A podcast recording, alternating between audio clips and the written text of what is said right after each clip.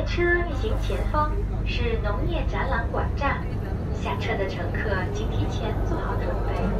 各位乘客，乘车时请先下后上，有序乘车，谢谢合作。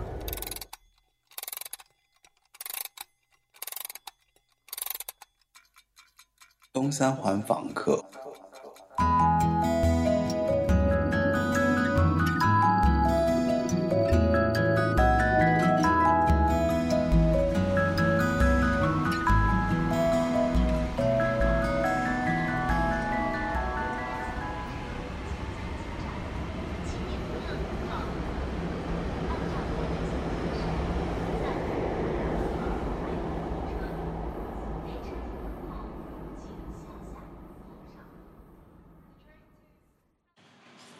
大家好，欢迎收听东三环房客，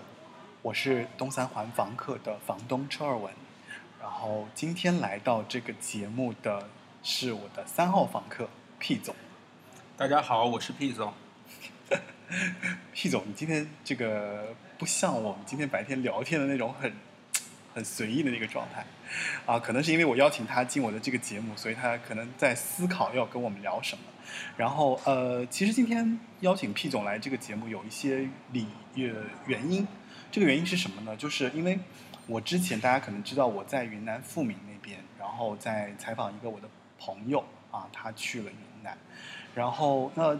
其实，在他们家待着待呢，略有点无聊。然后我就想说，那我离其实黔东南非常近。我当时呢就觉得说，我其实是对那个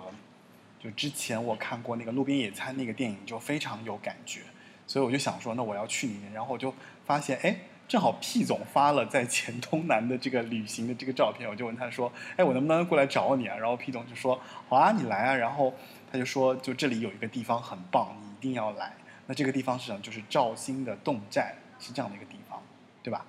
，P 总？对，这个肇兴呢，就位于黔东南黎平县，然后是这个黔桂湘的三省的交界处。嗯，哎，你可以讲你为什么会来这里？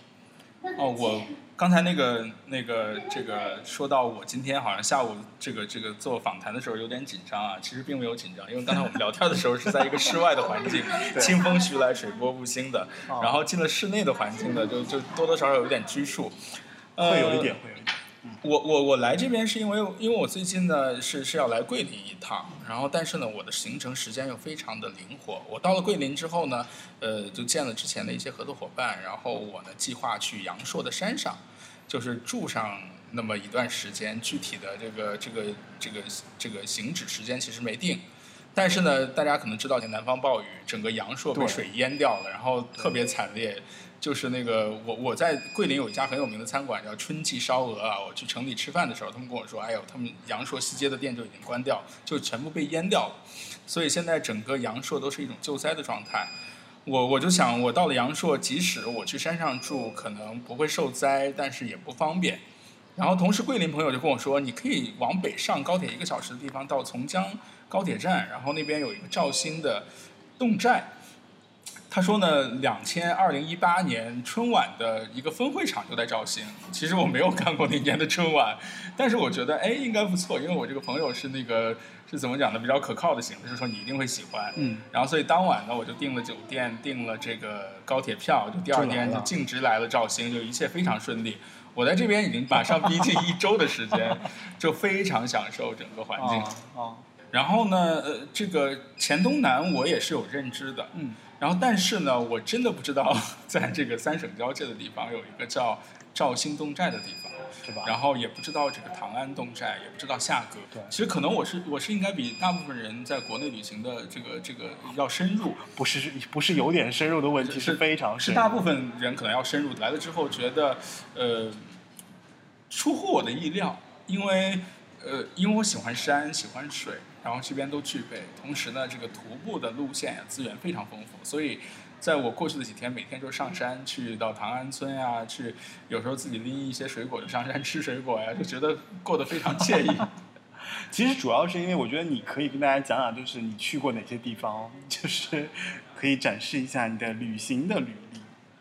我去过的地方呢，反正我去过七大洲、南北极，这个都已经去过。嗯，然后呢，呃，具体的具体的国家其实我不太数过啊，我可能有个八十个国家。对呀、然后，但是呢，你知道，对于我们很多的，我身边其实有蛮多这个很热爱旅行的哦，朋友，就他们其实他们身边会有很多这种他们百国俱乐部的成员呢，确实有一些，当然也不是很多了，就是有几个人。嗯但是我可能去的地方比他们深入，因为我去过很多非常人迹罕至的这种沙漠呀、这种山呀，嗯然后可能包括极地啊这样的地方。比如从呃，就所有的这种这种，比如像智利的阿塔卡马沙漠呀，然后撒哈拉沙漠的，包括腹地边缘，像什么不丹这种最野外的地方，然后南北极，呃，什么包括像美国，我们很传统的，大家都去过大峡谷，但是大峡谷嗯北边的这个阿斯克兰代，这整个的犹他州的南部的荒野，这个我是十几年前就去过了。而且就是我们做过十多天的这种露营啊，这种走野路呀、这这这种的这种行程，这我们叫 backpacking trip。哦，但是呢，呃，这个是国际上呢，其实去的倒是挺多的，而且我呢又喜欢故地重游，所以很多地方我去了不止一次。你像嗯可能阿塔卡马沙漠，我总共去了五次，嗯，什么瑞士这种地方去了很多次，因为这跟自己职业也有关。对，然后第二呢，国内其实我我觉得我可能国内游方面是应该比大部分人都要多的，就是因为我自己做体育，经常涉及到国内的体育赛事的这种旅游开发，包括小镇的对对对建设，同时我们也会做一些扶贫的项目。嗯，呃，国内的所有省市、自治区、直辖市就全都去过了。然后你像有一些地方，比如说山东啊、四川呀、云南呀、还有新疆，这个是我每一个县城都会到过的，哦就是就是就是可能会会会会比较多一些。嗯嗯，哎，那真的，我跟你说，那我简直就是个小白，我完全就是去的地方太少，就完全没怎么去，就包括像我都没去过欧洲，然后也就去过美国。你怎么能没有去过欧洲？你这么洋气的 我真的没去过欧洲，你不要以为我很洋气，我其实很很 low 很土爆，好吗？就是，但是话说回来，就是因为听你去过那么多地方，其实还是蛮，就是觉得蛮神奇的，就是有很多地方肯定会有一些，就是我觉得会有一些很特殊的一些故事吧，或者说有一些比较难忘的一些事情，或者说有遇到一些危险啊这些，有没有那些就是比较印象深刻的这个事件哦，这个事件简直太多了。啊？我觉得就是你可以分享分享嘛。我得想一想啊，这个这个没事，你慢慢想。因为因为那个那个，今天其实我跟那个大力说，就我们做这个这个这个这个播客呢，也就是一个即兴的播客，然后想非常做到哪。呃，非常我举一个很简单的，我举一个故小故事，这个故事可能发生在很多年以前了，嗯就是二零一零年的时候，整整十年。我们呢那一年的三月份，对其实去了，呃，去了犹他州南部的这个叫我们叫 Escalante River 哦这样的一个 backpacking trip。然后它是我们美国大学的，就是我们户外教育的一部分。哦就是我们有一个机构叫 Outdoor Adventures，就是一个户外旅行的机构。其实我们在里面都任职，就是学生工。嗯我们呢会定期组织这个这个这个旅行，比如说我们去加州冲浪啊，去科罗拉科罗拉多去登山，然后在我们亚利桑那去攀岩。然后这一场在阿斯克兰代的旅行呢，是是我真正意义上的一个非常长的 trekking trip，因为我们每个人就是我们要背所有的食物，对。我们要背锅，我们要背帐篷，背睡袋。嗯。我的背包大概呢是在三十二十五公斤左右，其实非常沉了。嗯，然后我们把车开到这个最接近这个荒野的一个地方停下来，对。一个 trailer，对，然后我们一共是有八个人，然后大家背着所有的东西，我们进了 Escalante River，然后在里面整整待了九天的时间，然后整个行程大概有有有两百公里左右，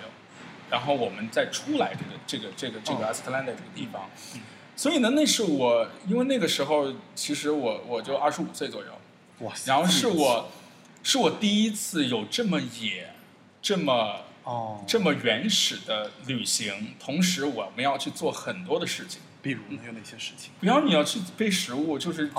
当年的食物不像今天，其实其实今天世界上有很多的这种 freeze dry food，我们讲非常轻量化、又好吃的食物。对，我们当时背的是米饭，我们当时背的洋葱、背的土豆这种这种所以还背可以。着锅，背着我们还背着锅，我们第一天晚上真正进去之前还做了 dessert，、还做了一个这个 哎这个 peach pie，你知道吗？OK，然后我们是背了鸡肉，你要去做空包 chicken，我们每一天有一个人来轮做饭，对，所以当时，而且我们那个时候学生时代，对。二零一零年跟今天，比如说我今天可以穿上什么始祖鸟最轻量化的一个一个户外装备，那个时候非常笨重，嗯。一切都非非常笨重，嗯。就是一个较为原始的状态，而且我们是一个学生，对，而且我在走踏上这场旅程的时候，丝毫没有意识到中间有多么的艰难。艰难，对，因为在这场旅途之前，我们这场旅途就是标记的是超级难，你知道吗？哦我去报名，我是唯一一个亚裔，对吧？哦其他都是欧，呃，我们都是白人，其他都是白人，哦我是唯一一个亚裔。哦去了之后，大家就会问你说，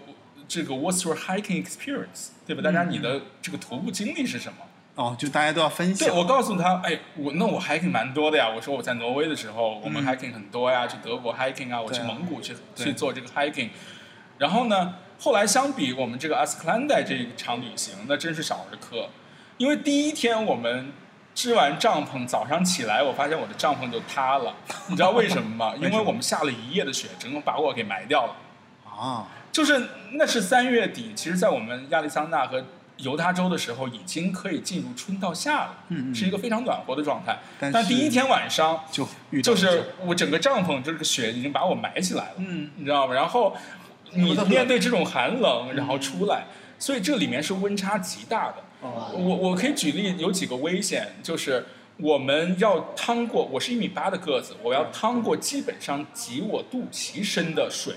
然后带着所有的装备，对然后趟过这种急流，你要不要被自己冲下去？啊，而且我们喝的水啊，就是今天的话，我会带一个像 Life Straw 这样瑞士产的一个过滤器，嗯到很多地方。但当年我们只能放进一个药片 去过滤这个水，我们喝的水就叫 chocolate，就是巧克力水。你知道吗？就是你浑浊的泥水。我每天做饭喝水，更别提洗澡，对吧？然后我们住的这个这个地方，因为我们非常大家都是有经验的人，对到了这个地方之后，我们选择这个，因为要离河边近一点，但突然发现夜里山洪爆发之后对，我们就被淹掉了。嗯这是非常可怕的一件事，更别提路上我们遇到响尾蛇。其实你哦想到那个时候，我们遇上这种响尾蛇，如果真被咬了，你血清是没有办法到达的。然后我们还有没有路的时候怎么办呢？我们双手徒步，因为没有任何的装备，像今天的一样，我们比如说带上这个这个攀岩的锁扣什么的，嗯。呃，包括绳子，其实我们没有，我们只能靠艰难的把把这个东西爬上去，然后对大家互助，对。然后把包运上去。对。其实很多地方真的那个那个陡度大概在七十米的斜坡上面嗯前前进，然后下面是悬崖，如果真的掉下去之后，可能就掉下去就。没命了。所以说那个那个那趟旅程就是瘦了好多斤，其实很开心。嗯嗯嗯，但是呢，那趟旅程我记得当时我们大概还在用那个 Space 的那个年代，一零年对吧？哦就是就是那个 MSN Space 的年代。对我记得我发了几张照片之后，大家就说说，呃，因为几年没见我，没有想到我已经做到这么野的地步。就玩的这么对，因为我我其实早期的时候还是一个就是那种一个书生模样的，就是相对文气的人，你知道吗？但你现在非常但是但是但是那个时候就是我们没有想到那个旅程如此的艰苦，哦所以说你也没有想，就是事后你是害怕的，哦，因为是无知者无畏。对对对，我去的时候，因为你不知道会遇到什么，但是等你回来的时候，你你真的很害怕，就你回想会觉得回想会非常害怕。然后你每天处于饥饿的状态。而且我作为一个中国人，我我是我们这一代成长起来的时候，八零中的年代，实际上我们是非常有奉献精神的。什么叫奉献精神？我们可能会孔融让梨，可能不好意思吃很多东西，因为你觉得说大家都很少。真的，我们每天做完饭的时候，一大盆的碗，就是你知道，就是也就刚覆盖碗底一些这个这个米饭呀、鸡肉啊。哎，同行的人大概都是什么样的一个情况？就是跟你一样都大小伙吗？还是、呃，同行的人，我现在想一想啊，啊？我们同行呢，Brooke、Kate，我们同行一共有三个女生，三个女生。五个男生，哦。然后年龄呢都属于跟我当时其实哦，年龄我们当时有属于三十多岁，对。呃，有三十多岁的这个这个大哥，哦。因为因为其实美国在读研究生的时候，很多人年龄很大，那他应该是经验很足的那种。呃，他们经验很足，因为我们这个八个人里面有五个人是在这个 Outdoor Adventures 是工作的，所以说他们经常带大家去这个旅程，而且他们不是第一次去阿斯克兰德。嗯，但是当时其实我们遇到的很多情况，也是他们这几年一直去阿斯克兰德的时候第一次遇到的情况。对，然后呢，还有我们几个新人，就是我在里面是小伙儿，里面是属于很很结实、很壮实、很健壮，很健实，而且我是我是那种没有什么怨言，就非常能扛这个压力的。但是我们当时时还有一些大姐，我记得我们 Brook 那个大姐是我们亚利桑那的一个 researcher，她是一个哦化学方面的一个研究专家。然后她呢就属于呃，因为也上了年纪，其实在四十多岁，跟我们二十多岁的这个体力没法比，其实还挺艰难的。但是我们大家非常互助。然后那个，我觉得当时那个那个团队应该是我后来见过的很多团队里面非常个人能力很强，同时呢，大家互助意识很足的一个团队。然后我们的领头大哥这个人叫 Seth Davis，嗯，他本身呢就是北亚利桑那出生长大的，嗯，就对这块区域非常熟悉。对他呢也非常负责任，同时呢是有一颗非常呃冷静的心，嗯去面对很多东西，而且大家给予我们非常大的友善，就是尤其给予我，可能是因为我是亚裔，然后再加上我是外国人，嗯然后但是嗯，你这种关怀和和这种他们对你的赞许，你是能感知到的。然后这个大哥呢，在我们二零一零年分别之后呢，其实一二年的时候就截肢了。是因为他在参加一个户外运动的时候，哦其实具体的具体的原因我没有问，我不知道是不是因为摔下来，还是因为或者是毒蛇咬伤。嗯他就截肢之后呢，他继续就是装上一只，继续在从事这个对，还在还在从事这种水上漂流的活动啊，还在，反正现在过得挺好的，我觉得其实挺钦佩的。哇塞，我觉得这个经历还蛮特别的，就是这个是你二十五岁去的地方，二十五岁去的，对，然后这个对我对我人生其实还是蛮有很大的影响的。是吗？蛮有很大的影响的，因为因为当时是我在整个研究生的阶段的最后一年，对，我头一年是在欧洲，我真正接触户外运动是从欧洲，真真正正系统的接触户外运动，因为我们在挪威。呃，为什么接触户外运动？因为我们没有什么人玩儿，我们城市四万五千人，就是所有的外国人我几乎都认识。你知道，我们坐一个公交车，大家都知道，哎，那个日本小伙去哪里了？其实是说的是我。哦然后呢，太无聊了。我们冬天有极夜，然后夏天有极昼，然后有无尽的雪。但是很好的一点是我宿舍后面呢就是一条滑雪道，嗯，然后呢是这个滑雪道贯穿整个城市的岛，就从我们宿舍后面的这个滑雪道滑雪到学校呢，单程是三点五公里，嗯，然后往返呢就是七公里。然后我们学校呢又挪威的福利非常好，我们是每个人都有一套雪板、一套雪具，同时呢大家还给钱。等于上学的时候就已是经对于滑雪这件事情就是见对，我的滑雪是我我的我的滑雪是一个非常自然的挪威式的滑雪，就是因为我们有很多雪，我们有滑雪道，对然后学校给了雪具，然后有人免费教，然后我的滑雪是作为一个交通工具，我每天会滑着雪去学校，然后往返回来，太浪漫了，因为我不喜欢等公交车，然后在冬天你也骑不了自行车，哦所以这个对我来说是非常好的一件事情，是因为我们是做 cross country ski 越野滑雪，嗯，所以呢，就是这个就让我真真正正的户外运动的生活、体育运动成了我生活的一部分。嗯然后等到夏天春暖花开的时候，这条雪道就就变成了一条 trail，你可以去做越野跑，你可以去去山地自行车。嗯所以呢，我而且加上我身边，因为我们的很多人是个欧洲人，欧洲人我觉得在就是学生时代的时候，其实他们也很有冒险精神。嗯。然后呢，我们去一起去户外探险，一起一起去什么？所以说，就是当我从带着欧洲的一个 experience 回到美国的时候，其实我是在审视我美国的同学们、朋友们如何看待这件事情。嗯，我们是用一个什么样的方式方法去接近自然？哦，实际上还有一些不同，但是大部分情况下还是很很相像的。那我很想了解，就是如果说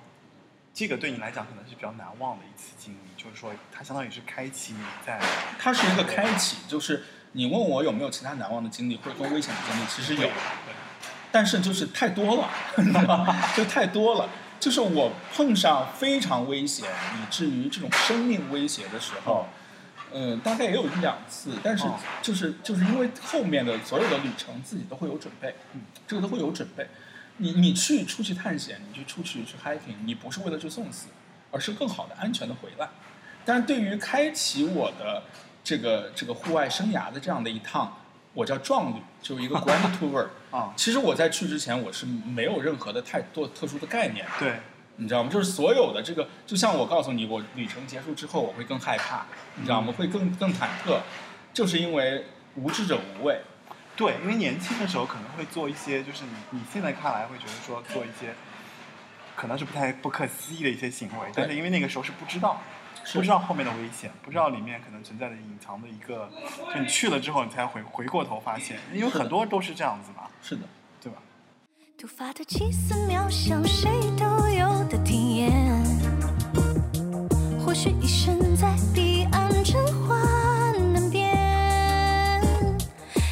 种境界，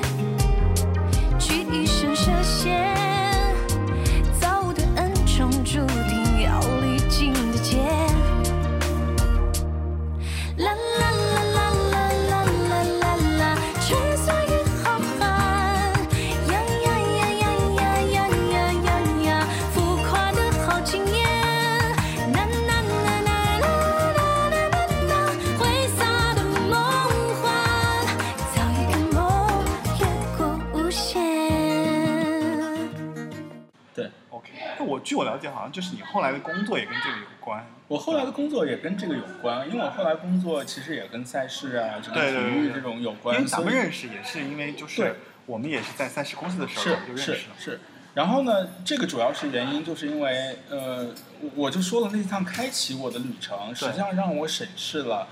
我自己想做什么样的工作。嗯，因为我的专业是涉及到人类语言学方面的专业。嗯其实我在我在出国读书的时候，给自己设的目标是我想谋求教职。嗯然后呢，但是后来因为正好赶上经济危机，嗯包括其实那两年整个工作形势也不好，嗯你就会意识到说，呃，这个当老师其实很穷，你知道吗？当时，当时尤其在美国当老师很穷的，就是他不是那种就是很富裕的那种。不是很富裕的状态，而且，而且从那个从文科角度来说，它有很多的，就包括你的 funding 啊，你这种资助啊，其实也很少，你会觉得自己的生活会很无聊，嗯。因为你面对一个非常可见的生活，对，所以你就去尝试新的新的领域，嗯。然后这个时候呢，阴差阳错，你到了这个体育行业，其实这完全是半路出家啊，嗯，然后就是更多的接触到了旅行。其实那天你问我说说你你觉得我我是不是很爱旅行？其实我告诉你说我不是很爱旅行。对我很意外，我想说一个去过这么多地方的人，竟然跟我说不是很爱。那是因为其实可能我觉得我们对旅行的概念定义不太一样。哦就是在过去十年的时间，你告诉我说，哎，你有没有去旅行过？其实我会去想说，我哪一趟的出行是真真正正的旅行？因为我我因为我出门是基本上有主题的，比如说我会去参加一个赛事，嗯，比如说我去进行一个扶贫考察，对比如说我会去做一个“一带一路”国家的小研究、对独立研究，对或者说就去陪朋友去看朋友，对吧？再或者是就是，呃就是总有各种各样的理由或者故地重游啊什么的。但是就是我其实很少会真正有一个有一趟行程的目的是我去了为了度假或者 on holiday，是不是？这种对我来说非常少，因为我都是主题型的游。是可以这么说，就是嗯。其实你都是有事儿，我是都有事儿，就是对吧但是这些事儿可能不是什么正经事儿或者很都闲的事儿，可能可能有一些事儿，你要去到一个地方，然后去去在那边待一段时间，是然后可能但可能这也说明，比如说出行已经成了我生活中的一部分，我没有去把它作为一个特殊的一个消遣来看。哇塞，你太舒服了吧？就嗯因为不是，我是觉得就对于普通人来讲，可能他们就会很羡慕这种这种方式啊，生活方式啊，对吧？因为大部分人其实是做不到这一点。对，但是你真正在工作的过程中，日常的生活方式其实还是主要以办公室为主。嗯，其实你出差是很多，然后可能看到很美的地方，啊你出国出差，但是出差的时候其实很累的。啊，为什么？因为你出差要写报告，你要做这个调研，你要去完成这样的一件事情。你不像坐在办公室里面，该签字签字，该去跟大家开会开会。实际上，在办公室反而是一项很简单的工作。嗯嗯。哎，那你有没有，比方说，那撇开就是你因为有事情要去到的地方，就你觉得你在休闲的过程当中，有哪些地方你去过的，让你觉得说，哎，这个地方休闲很棒，可以给大家一些意见呢？呃，我大概一五年的，哎，我想想是一五年的年底，嗯就是这样一个圣诞节的时间呢。对，我那趟旅行可以说是一趟真正的 trip，是这么多年的一一个一趟旅程。嗯我去了哥伦比亚，哦，呃，因为那趟行程其实我给自己设设定的时间还很长，差不多有二十多天。嗯呃，我到了哥伦比亚的原因是因为，首先我要到美国去，嗯因为因为家里有亲戚在美国，需要在圣诞的时间前后去看望他们。对，然后我从美国再去可以选择一个地方去南美，因为我呢就是就是这些年的时候，其实还蛮喜欢去远的地方，嗯，是因为我觉得年轻的时候跑远一点。对吧？就是你你老了之后可能跑不动了，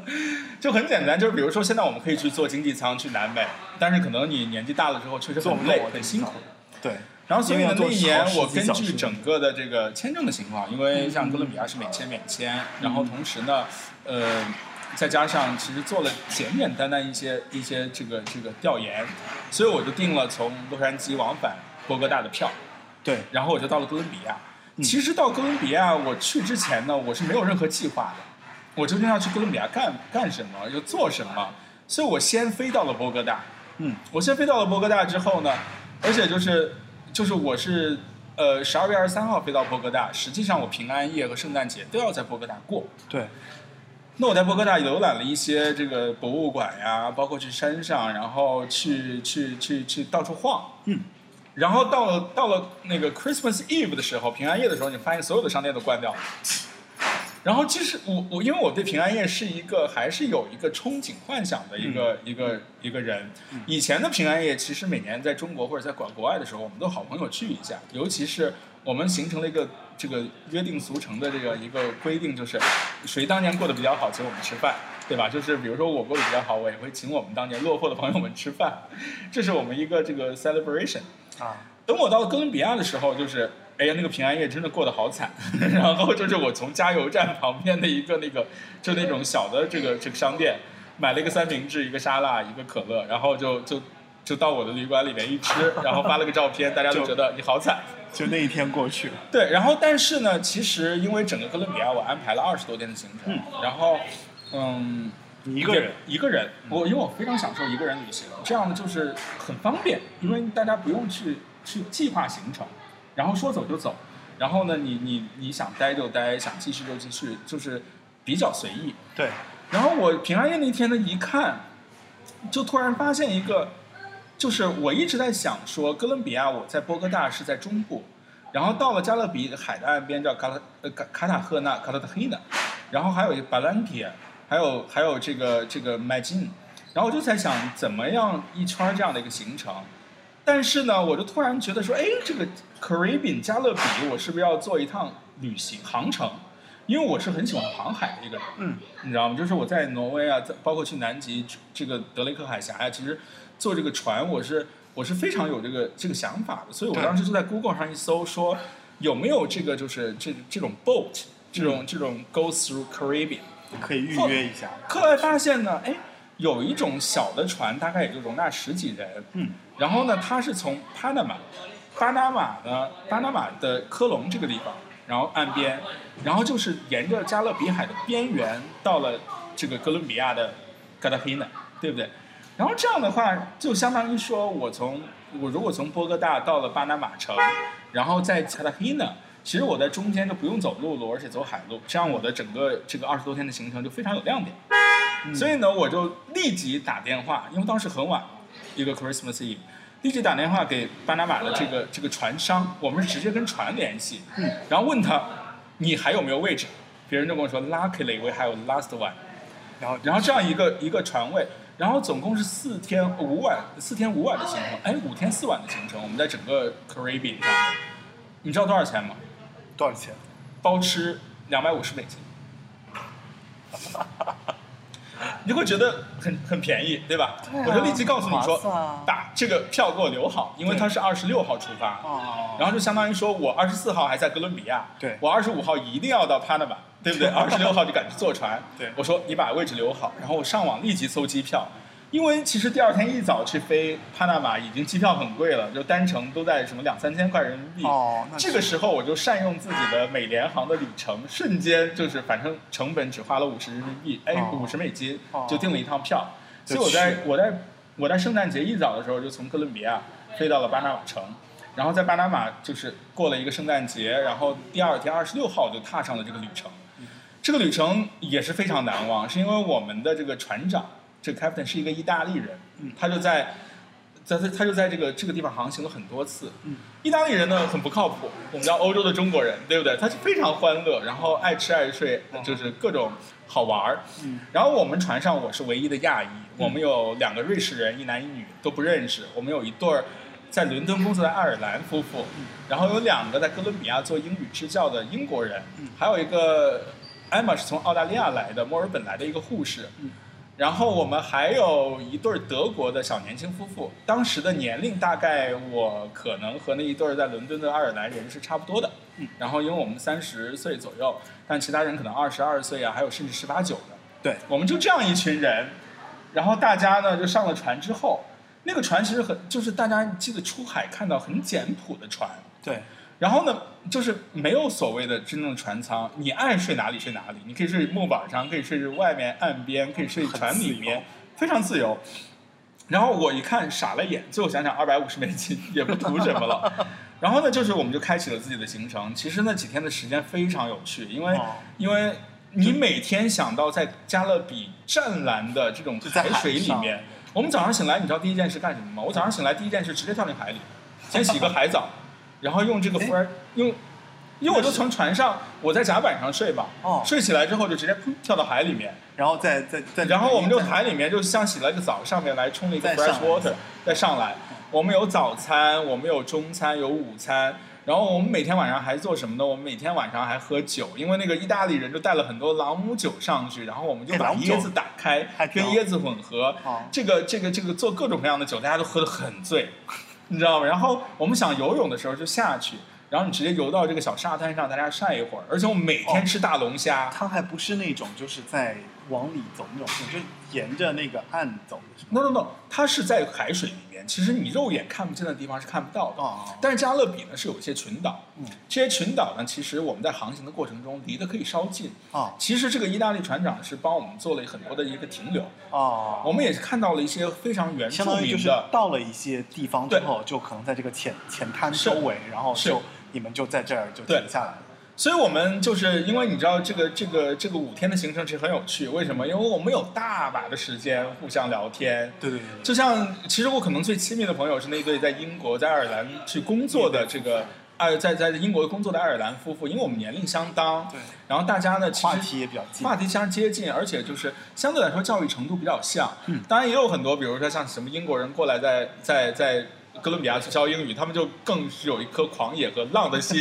就是这些人就是可能就是觉得很无厘头。然后呢，那个包括瑞士的小姑娘其实也很有意思，因为她当时只有十九岁。其实因为我们下了岸之后，有些人就就就离开，然后我们几个又一起到了嘎拉黑纳去旅行，所以当时还住在一个大旅馆。其实后来就是我们一直联系的过程，他也蛮有趣，因为他是苏黎世人，要去德国柏林读书。对对对结果柏林他在找房子的过程中，就发现有人希望就是就是那个，比如说就是你可不可以 S M，但是我免你房租。他就问我们说我们要不要做这件事情，然后我们都觉得说啊，这个小朋友你缺这个钱吗？还是不要，就把自己陷入一个 trouble 里面。这好 over 啊！对，好 over。然后呢，就是因为我们几个这个这个基本上是英文是很畅通的，嗯因为你看，大部分人是以英语或者为母语，或者是我们这些瑞士人，其实澳 Australia 他们英语非常好，所以就是大家交流没有障碍，就是玩的非常愉快。然后我们是在呃，就是到达那个岸边的最后一天，我们度过了十二月三十一号新年。嗯就大家就是边唱边跳边嗨，就是我觉得是很很难得的一个旅程，就是因为我经常能找到这种性价比很高，但是体验度超强的。所以你就是很有脑子啊，就是在在这些。但是因为我是希望不是，应该说是很有旅行商。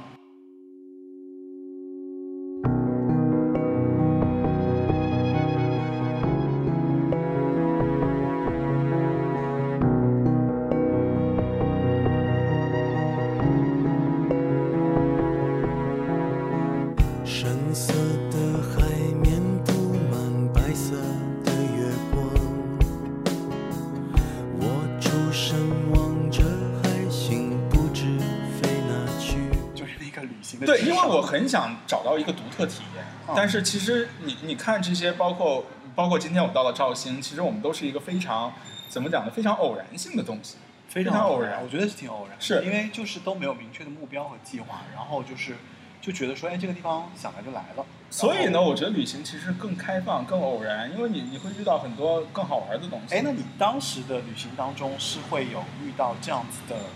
这个旅行伙伴嘛？就是比方说在啊不也不是伙伴，就是你在路上有没有遇到类似的也是这样子的朋友？旅行在就是整个旅行途中，其实遇到过非常非常多的伙伴。嗯，然后呢，但是你很少有伙伴，因为我后期的时候，其实有些旅行我会结伴去，对，然后但是基本上是一个朋友或者两个朋友。OK，我们有这种结伴，但是但是相对来说是一个短的旅程。你像你像碰上哥伦比亚这种，其实对我来说非常长的旅程的时候，我会选择一个人。当然，在路上会遇到很多很多有趣的伙伴，就比如说我们一船这么一些人，对吧？后来我们又到了 h i n a 然后呢，我我们又去了呃，我后来又去了一个地方叫阿拉卡塔卡，这个地方非常有意思，是那个加西亚马尔克斯的出生地。哦，你知道吗？因为我我我特别喜欢《百年孤独》，而且我非常喜欢加西亚马尔克斯。实际上，我自己从中学时代读《百年孤独》，就一直在在脑海中那个画这个马孔多的形象，啊就是哪里是我的马孔多。然后后来我去了智利跟秘鲁交界处的时候，那种那种那种沙漠中的绿洲，嗯有一种沧桑感。然后你觉得那个就像马孔多，它可能下雨下好几年，它干旱也很干旱很几年，像我们《百年孤独》中读到的东西。。对对，但是呢，直到我到了哥伦比亚，因为其实哥伦比亚也是因为是我最喜欢的作家马尔克斯的出生地。嗯。然后呢，我其实是在沿着马尔克斯的这这个这个路程在走他的这个，因为你像卡塔赫纳是马尔克斯生活工作了很多年的地方，你去看马尔克斯的故居。后来我要到的，我又我又去了巴兰基亚，巴兰基亚呢就是马尔克斯最早成为记者的地方。嗯，后来从巴兰基亚之后呢，我们又翻越那个叫圣塔马拉塔这样一个山，圣塔马拉塔山，然后到了他的老家叫阿拉阿拉卡塔卡，这个地方几乎没有人去，但是它有一个非常好的阿拉阿拉塔卡塔的这个马尔克斯的博物馆。对，然后呢，你就在里面闲逛，因为就是什么鬼，突然有一个亚洲人出现在我们村里，就是所以他们村的很多年轻人就围着，尤其是就是就是跟我有交流。嗯，后来我们这些人其实一直在有交流，他们他们比如说他们他们有些人也是在波哥大去读国际关系。嗯然后呢，有人想去欧洲生活，有人想去美国读书，然后我们其实聊很多，包括他们后来就在想说，是不是在阿拉塔卡卡开辟一些这种特殊的旅行，对，然后就吸引，比如像我这样的马尔克斯的粉丝 去过去旅行。其实我们其实我们都会来来讨论，但那一趟旅程对我来说，其实就是一个追梦之旅，追寻马尔克斯的足足迹的这样一个旅行。行。，对，但是我大概可能没有说有一个非常明确的这个这个这个路线，啊。但是我内心是有一个一个使命或者一个主题。它里面提提到的一些点，然后会去其实对，其实那些点我没有刻意说，哎，卡塔赫纳是他的点，巴兰基亚是他的点，而是我我在旅途的过程中专门带了一本他最新出的一个传记书。啊实际上，那个他有一本书叫《活着是为了讲述》，嗯然后呢，你就会就是边看边联想，而且是很多是我已经去了之后，事后再回想起来，哦觉得很好。哇塞，我觉得你你在旅行这件事情上，其实就不单单是旅行了，我觉得就是也不单单是度假，就是说其实你是在就属于那种就是可能在旅行这件事情上，其实你是做的比较比较透彻的，我觉得。其实我做的并不多，就是我不像很多朋友们，他们会去做很多的这个这个叫什么攻略，啊对？吧？对对对我不太会做，因为我我我是比较随意。第二呢，因为我我遇到了太多偶然性的惊喜，所以我不哎愿意。是你自己也比较喜欢这种？我喜欢偶然性，是因为我好奇，我希望遇到这种奇怪的东西，你知道吗？好吧，然后，所以说你既然已经深受偶然性带来的这种这种惊喜，所以你不再去愿意就是把自己禁锢在一个一个计划之中。就是放在一个固定的这个我要完成这个完成。而且现在呢，就是我们作为，就是你已经在工作的年代，我们跟学生的时代不一样。其实我学生时代在欧洲背包游，我还是会去做计划的。为什么？那个年代如果我不早做计划，在夏天的时间，可能青旅都被订光了。对，其实我觉得那个计划里面有很大一部分成分是你要节省成本，对，就是你现在的话，就是你的这个预算相对来说会比较灵活，对对对对就是如果一个非常好的酒店，我可以住得起。然后如果没有好的酒店，反正顶多再找一个稍微差一点的嘛这是没有问题对，哦。哎，那你怎么看？就是比方说，像今年，因为像今年这个疫情完了之后，其实对于对于旅行是一个很大的冲击嘛，对吧？就包括包括其实今年，包括像下半年，我觉得，别说下半年，就之前其实就是像他们说，有三成以上的旅游企业其实都已经倒闭了。对，而且以现在这种状况，就是尤其是国际间的这个出行也会变得越来越差。就你怎么看这个事情？就是会对未来这个旅行的这个影响？我觉得这个不光是疫情，还有嗯最近国际关系的一个变化，嗯，对于旅游业的冲击是非常大的。对，这个这个它到底什么时候能恢复？其实从德国官方的一些这个所谓的调研和数据来看，其实他们非常不乐观。嗯，他们觉得可能直接到二零二二年才有可能真正的恢复到。就其实正常就是之前一直讲的常态化的更多对我觉得这个旅行跟两个方面有关。第一呢，方面是跟整个国际的安全，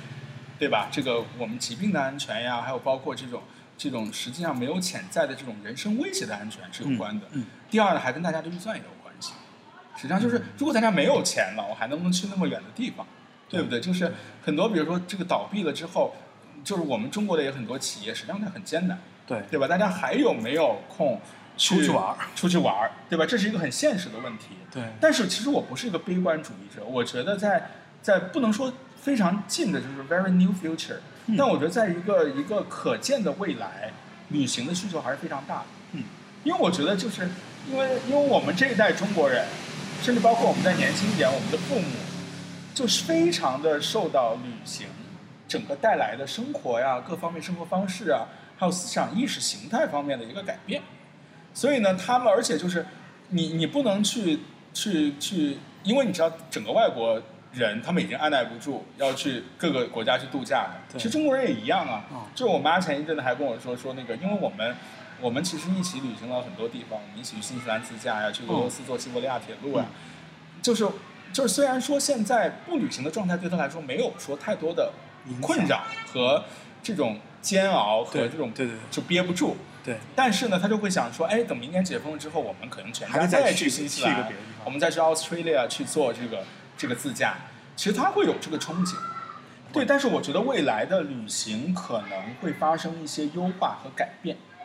会发生和优优化和改变。我举个很简单的例子，比如说拿我们大型赛事来说，对如果到了今天，其实你看到以前我们对安全是非常重视的。对我们会来，你会有各种各样的应急反应。嗯，但是今年来说，在我们中国做比赛，大家一定有一个更大的应急反应是疾病的应急反应。啊，我们如何来让这个东西更健康、更卫生，对对吧？因为第一呢，国家体育总局和各地政府其实对体育赛事的指导是有要求的，嗯，对吧？你必须在一个什么样的程度你才能开放？嗯，我们对这些人员的筛选是怎么样的？我们有没有第一时间的怎么解决办法？嗯我们如果一旦出现这个这个确认病例的话，我们怎么办？好实际上这是这是对行业的一个一个要求，对吧？就是以前我们只有什么防火、防虫、防病害，对吧？可能这个现在还要防这个对个还要防病，是不是？这个这个，我觉得这是这是它对旅行也会有一定推动作用。对但是这个推动呢，其实从全球范围内来说，它是我觉得到了今天更是一个科技来推动的效果。比如说，我们可能有这种所谓的追踪，有这种这种出行码，可能有这种人脸识别，但是它具体是个好和坏的事情，它可能是不是对我们的人的隐私是有一定侵犯的？对我觉得，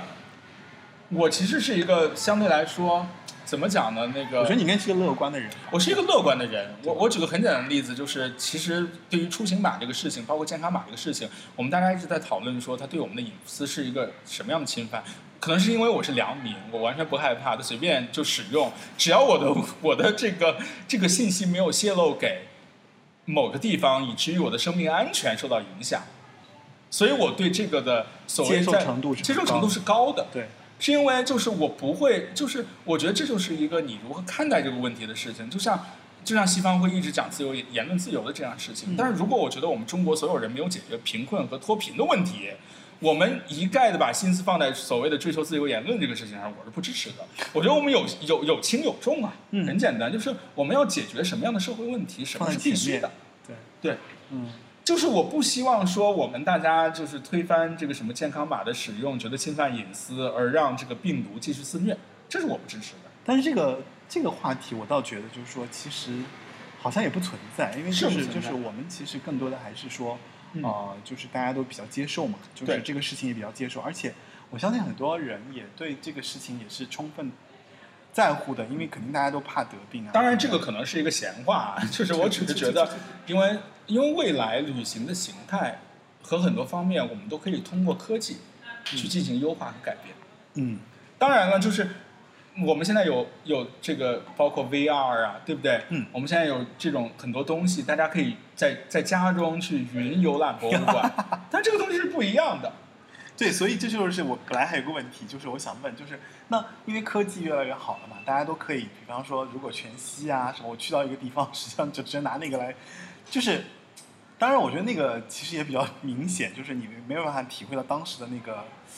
当下的心情，对吧？包括因为你去去到一个地方，其实是跟当时的这个天气呀、人文啊和你遇到的人，其实就就跟你说的，可能跟那个偶然性很关联。而且我不知道你你你有没有一种感觉，可能有时候你在旅行的过程中吃了一种食物，然后你可能回到家之后再也不会去尝试。你可能看的你在旅行中做的一些事情，你在日常生活中可能完全不会去想。就像如果我在我在日常生活中大部分的时间，虽然我会去阅读、去看视频对对对，但是你知道科技带给我们如此多的便利，我并没有每天沉浸在这个 Google 的这种 museum 里面 去去全球的游览。其实即使疫情最肆虐的时刻，哦是为什么？因为可能那个时候我不在一个旅行的心态里面，哦，我没有在外面，所以说，我我我并没有是把它真正当成我真正旅行的一个方式。哦，嗯我大概能理解，就是就是其实很多的那种，比方说四时啊、风物啊、人呐、包括环境里面的声音啊，包括音乐啊，包括包括就像这次来绍兴，对我会觉得这个地方的人其实他们是有自己的审美的，因对为他们比很多地方的人都高级，是为什么？因为他们有音乐，呃，侗族大歌啊，他们还有就是，就很多商业区你看多了，你会觉得说就特别讨厌，因为都一样。但是这儿呢，你会发现一些小细节，这些细节就是不一样。这个不一样，可能好像就是当地民众在做这些事情的时候，他本来就是有一些审美的特色，他会展现在这个里面。所以我不知道我理解的对不对啊？就可能就跟你说的可能有这个相通的地方，就是其实你在旅行的过程中，其实你才能看到当时当下那一刻，比方说他所给到你的一些东西。但其实反而反观，比方说你再回到一个你当时就是你正常的生活的环境当中，可能这个你也不会有太多的太多的这个感触。我我我就是我们能目前能通过科技手段实现的旅行方式，实际上是在旅行中并不是一个主要的东西。我举个很简单，我们就是我们现在可以通过通过通过这个这个网上直播的方式或者视频的方式，你非常能好很好的浏览莫高窟。啊对不对？对对对。就我们各种特窟你都可以看到，但是我我想告诉你一点，就是它比我们实际到莫高窟看还要清楚，对不对？就清楚的多了。对，因这种有三百六十度是而且它的这个这个包括这种这种还原呀和什么非常清楚。但是为什么我们还会去呢啊？我们会去敦煌，你会漫天黄沙的时候体验到当地的气候，对吧？我们会吃会会吃到当地的好吃的什么，比如牛肉面之类的这种东西。然后呢，重要的是你看到当地的人是什么一个状况，这样的我们的一个互相交流和什么是必不可少的，这是旅行最大的意义。像其实我其实为什么，比如我们现在旅行的时候，你到了很多地方，已经不去在乎打卡式的打点了，就甚至可能很多 很多甚就是我们叫什么，比如说五十个必不可少的景点达标啊，但是我跟你说，这个我的感觉是跟人的个性有关。有的人他就是打卡式的，对，他但就是是觉得我要我我是目标完成。但是即使打卡式的人呢，就是我觉得他们他们也应该意识到说，一个单独的地标型的东西只是他们旅行中的一部分，对吧？就是他们可能还希望就是它是一个很涵盖、很丰富的一个综合性的体验，是就是它不完全是一个声光电的一个过程，当然其实是一个就是你身体的五脏六腑啊，身体味觉啊，甚至你在这儿甚至吃吐了或吃拉了，这些其实都是你的感受的一部分，对对吧？是所以这种真实的感受才是我觉得是旅行最有魅力的地方。对。看过战舰在燃烧的猎户座 C 射线在堂外色门暗中闪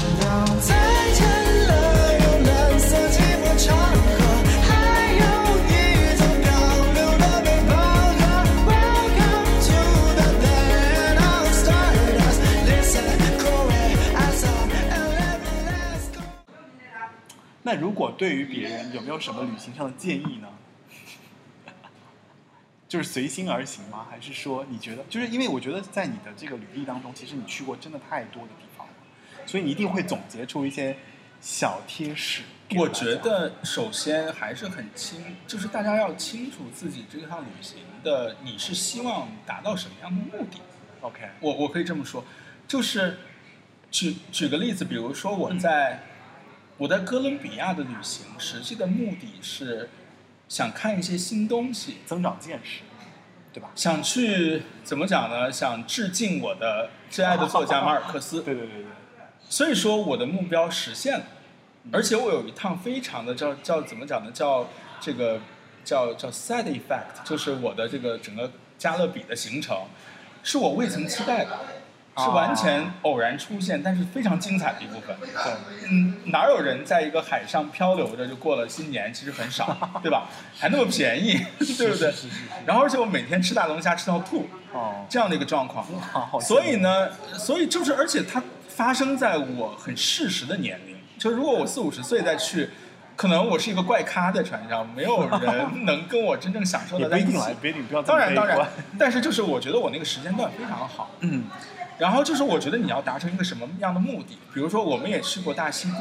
嗯实际上我们去过大溪地的时候，大溪地你知道是是可以说是一个顶级海岛度假地。嗯，我们订的也是非常高档的这个康莱德酒店。对对，然后呢，我们的我们去之前，其实我的同伴和我已经达成了目的，就是我们要，呃，要享受这个大溪地的美，哦，享受这个同时呢，能发掘一些别人玩不到的东西。是吧？我们实现了，为什么？就是大溪地大家去每天干嘛呢？就是我朋友们就在我们去之前就说，哦，嗯、对于你们这种又不是很爱花很多钱的，你们的每天的生活估计就是看书、晒太阳、吃泡面。然后呢，没有，就是我就很很有趣。然后呢，我们就想说，其实我们到了之后，因为我我同伴和我都是非常喜欢户外，对，然后呢，我们去做了出海，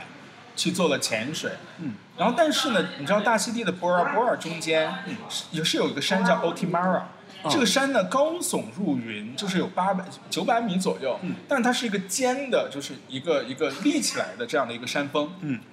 但是你看到这个山的时候，你都会想说，哎，有没有人去大溪地登山？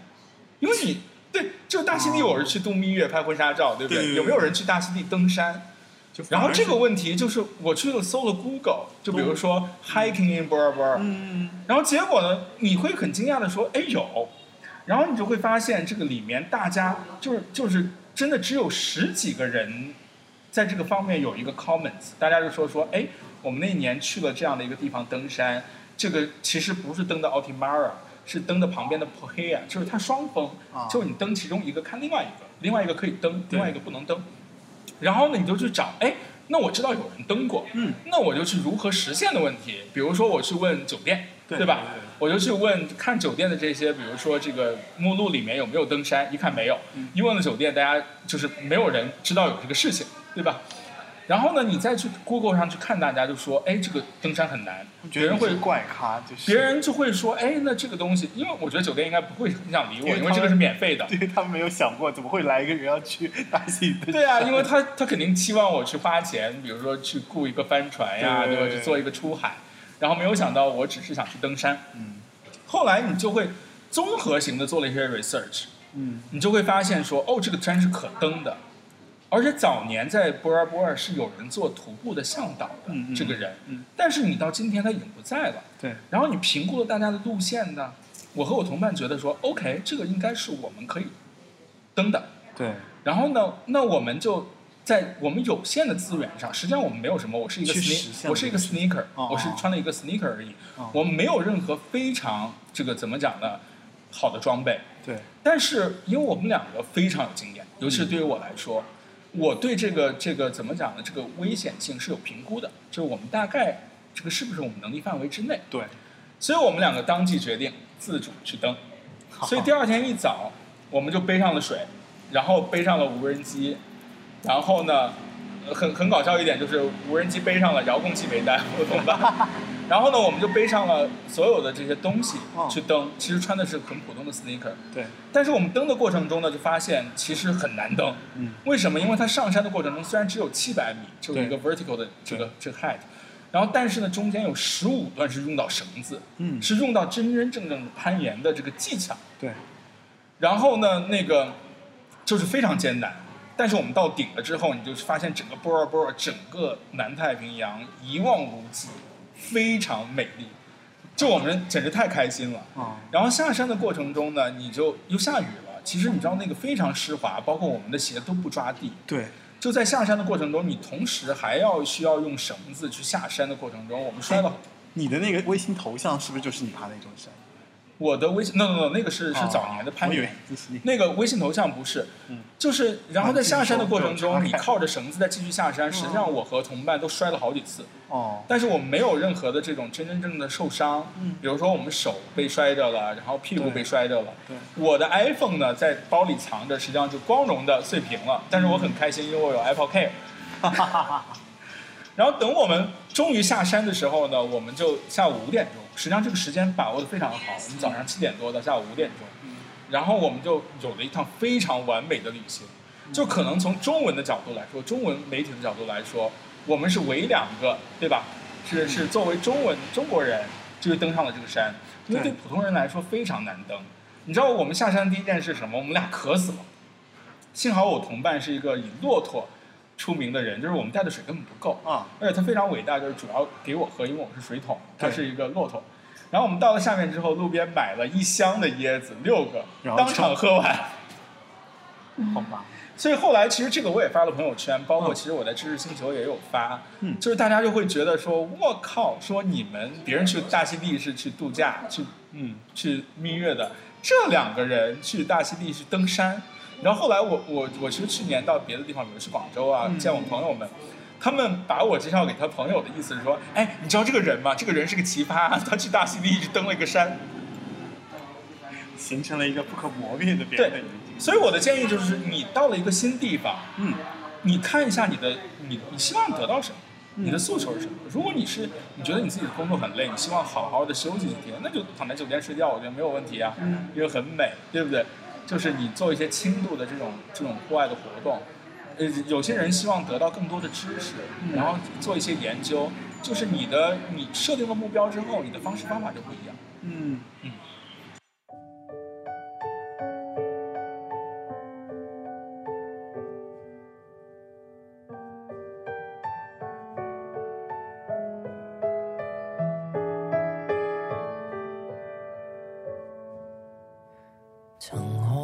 的那雨後長彩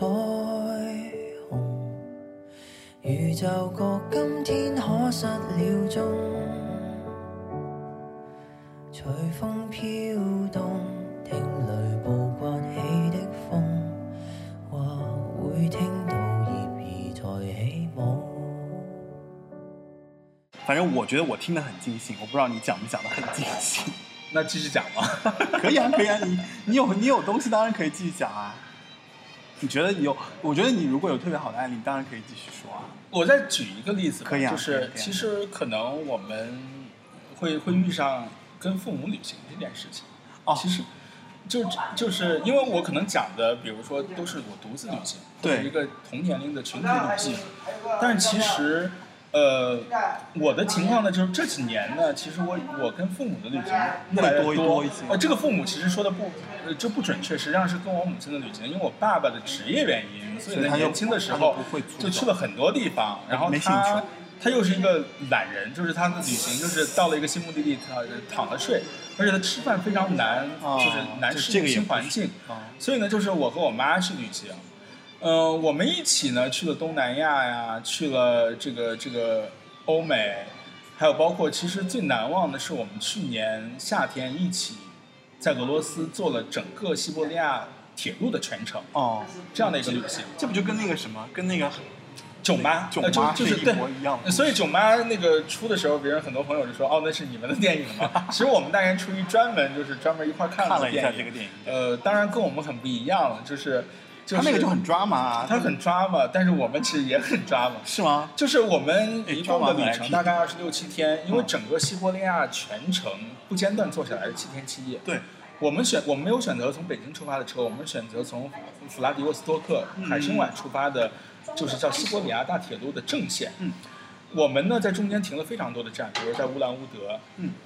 在伊尔库斯克的贝加尔湖，嗯，在叶卡捷琳堡、喀山、莫斯科圣彼得堡。嗯实际上我们是边玩边停的这样的一个过程。那就边去一站对其实你知道，尤其是跟父跟父母一起出去旅行，大概整个这种长达一个月的时间，嗯，然后一种跨文化的、跨文化、跨时区这么长时间的这样的一个一个叫我我叫我叫一个壮游，嗯实际上是很难的，嗯，实际上是很难，因为我们在过程中身心都会得到就是巨大的这个这个疲倦，啊，就是你如何去调整。对，还有就是，其实因为我们的父母这一代呢，就是就是对于我们来说，相对来说还是去的地方比较少。嗯，其实我觉得我们有能力的时候，还是多陪伴他们。就是当然在这个整个过程中，其实我都会发现，这些年我和我母亲的一起的出游，嗯，我们是在我们有很多冲突，对我们有很多的冲突，尤其在旅行中，大家更会发现彼此生活方式的不一样，哦，这个很明显彼此理念的不一样。我带我爸妈去去过一趟嗯泉州，然后也是问题蛮嗯多。但是呢，我觉得是一个双双方相互理解和相互磨合相的过程。相互去知道对方的点在哪。对，然后我举个很简单的例子，就是在在我们在新西兰自驾的时候，有一天，然后我们车上有了一一包垃圾，然后我妈呢就很想把这个垃圾赶紧的就在在适时的地方扔掉。然后我们到了一个景，就是不是景区，就是相当于路边的地方有一个垃圾桶，但是这个垃圾桶已经满了。然后我妈呢就觉得说，要不然就扔在垃圾桶外面，对其实等他们清理。我就觉得垃圾桶满了，那我们就继续放在车上，到下一站。就最开始我妈是觉得说，你怎么这么事儿逼，对吧？你太 难搞了。然后就是是挺难就是搞的，然后后来呢，就是时间长了就会发现说，我的出发点是对的，嗯，是因为这里面垃圾饱和，它在外面一是可能会影响环境，第二呢就是大家可能会清理不过来。对，我们我对于我们来说是没有任何成本和精力的事情，我们到一个适时的地方把它扔下来，嗯就是方便了别人，但并不为难我们自己。嗯其实，在后来的过程中，我觉得就是我妈就是尝试着去理解，而且去学习，我觉得变得更开放了，这就是一个好事儿。就通过这个旅行，然后通过旅行达成了一些某种程度上的和解。然达达到了非常大程度的和谐。我们现在非常理解对方，就是从最开始，父母可能觉得你矫情，你事儿，你所谓的有这种莫名其妙的原则，到后来发现说那是我们其实更应该遵循的一个东西，嗯，对吧？然后然后其实是对对对我比如说更多的去欣赏，对吧？去去一种欣慰，我觉得这种感情是都有。但我觉得其实父母也会有他，就是其实不单单是旅行啊，就是其实生活中它也会有有别的那些点的，就是在相处的过程中，只不过旅行是集中在一段时间内面爆发了，对，就是你们因为你们都不能离开对方，在一个在一个互相需要的这样的一个空间里，或者说你们都是彼此对方的一个稻草，对对吧？对，所以就是这个还难。我自己其实带我爸妈出门也是有很多的感受，但是呢，我确实也是因为这个事情，我觉得我越来越理解他们。就是你想想看，比方说他对美的感知，他对这个地方休闲的感知，他对什么东西有喜好，就你的点会踩得越来越准。嗯以前是完全不知道，原来他喜欢这样子。就是，但我跟你是正好反过来，因为你妈会觉得你很事儿，然后我会觉得我妈很事儿。当然，就是可能大家对彼此事儿的这种定义对，不一样。就是其实互相对对那个点还是还是不一样，所以真挺难得。我觉得就是说，其实旅行可能就是一种方式，不管你是一个人也好，或还是跟别人一块儿出去也好，这可能都是你理解他人或理解自己的一种对一种行为方式。然后因为像我觉得，像我们这代人，就是我们跟父母实际上每年的相处时间是有限的，对尤其我们不在，对没有跟父母生活在一起。我觉得旅行呢，实际上是让我们在有限的生命共同度过的一些日子里面，留下更多很好美好的回忆。当然，我是希望去鼓励我父母去多看这个世界，对吧？让他们自己的就是晚年的生活能更丰富，一些能更多一些有意义的事情，还有包括和我们自己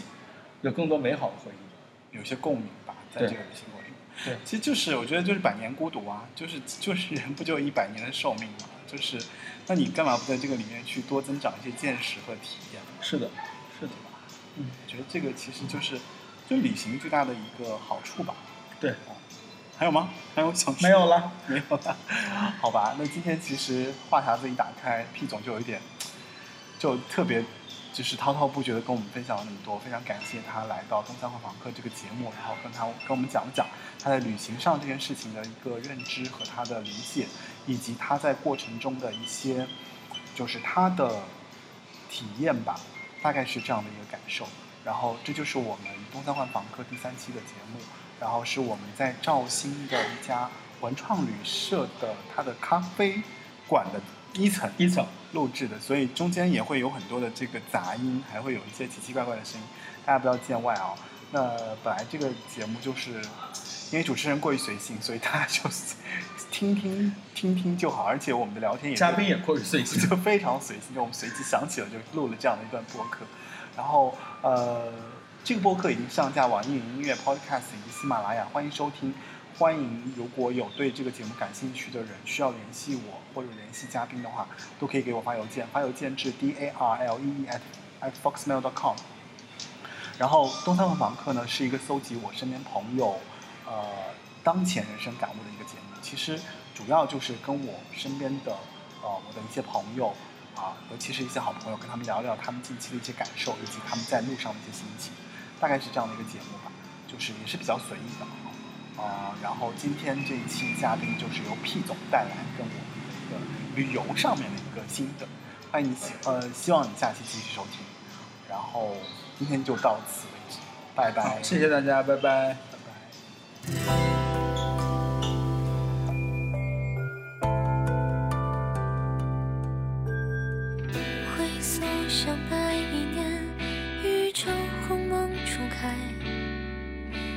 创世纪的洪流里走来，成为远行山川或大海，那是梦的开端。你绚烂的睡着，还不肯醒来。你不知道这世界